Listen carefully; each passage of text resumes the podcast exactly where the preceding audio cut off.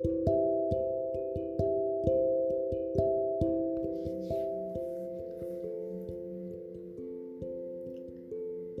qué va el ejercicio de escribir para quien uno sabe que no va a leerlo? Líneas se contornean sobre una hoja de papel, se deslizan y van brotando de un alma desencontrada. ¿Qué tal la danza de la imaginación? Ordenando pieza a pieza, compás a compás, posibles recuerdos, borrosos ellos y tal vez inexistentes y para responder a esa cuestión me asaltan dudas esquivas como las que siempre me habitan o a las que yo siempre he habitado. ¿Será acaso el momento de hacerlo consciente? Hay para todo un momento destinado en la vida y la causalidad de su propósito me ha traído hoy hasta aquí para escribirte Mientras intento hacerlo, freno una vez tras otra tratando de comprender qué es lo que fuiste en mi vida o que fueras en ella.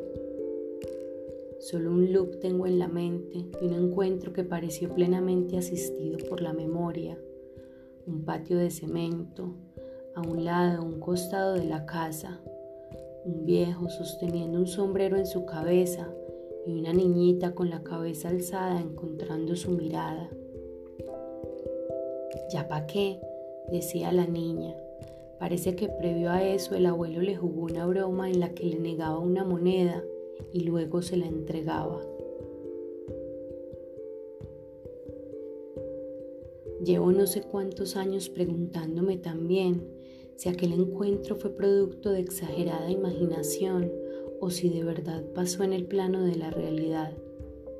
Y en medio de esa dualidad de la que soy presa, mi alivio ha sido elegir la última posibilidad enunciada, porque ¿qué más podría hacer yo con esa información si me fue negada la posibilidad de escuchar tus historias o de sentir tu amor, como del que se refieren tus hijas cuando hablan de ti?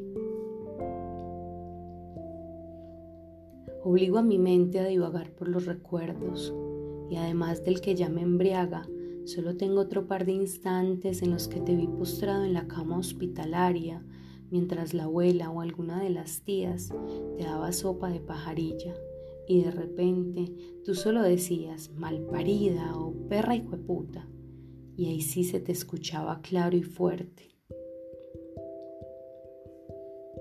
Han pasado 14 años desde el día de tu deceso.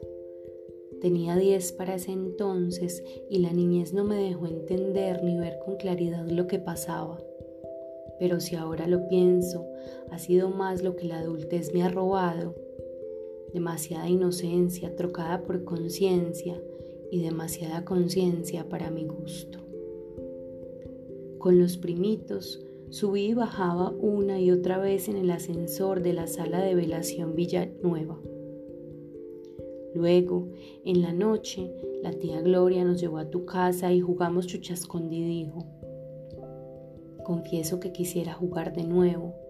De hecho, creo que lo hago, pero ya no es divertido, porque en la adultez el juego se traduce en reprimir y escapar con el riesgo constante de ser atrapado. Me pregunto entonces si me quisiste ¿Qué pensabas al ver esa pequeña criatura enfrente tuyo, mirándola hacia el piso y tomándola por el pelo con tus monedas? ¿Qué pasaba por esa cabeza cubierta por aquel sombrero viejo lindo?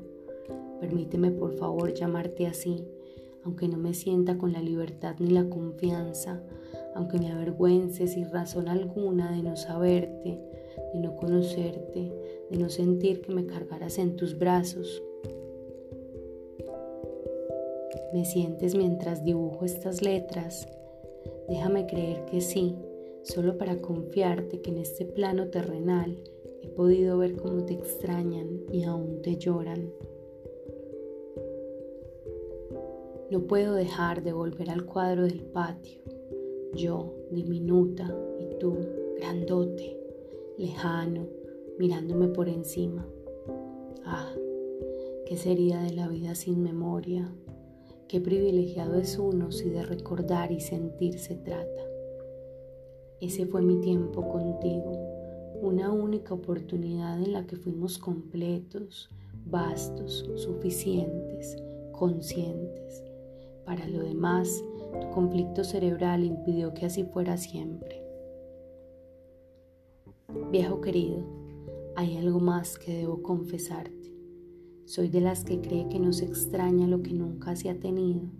Sin embargo, la sombra y el deseo de un poco más de ti, con tu psiquis plena, se me ha atravesado entre el pecho y la utopía.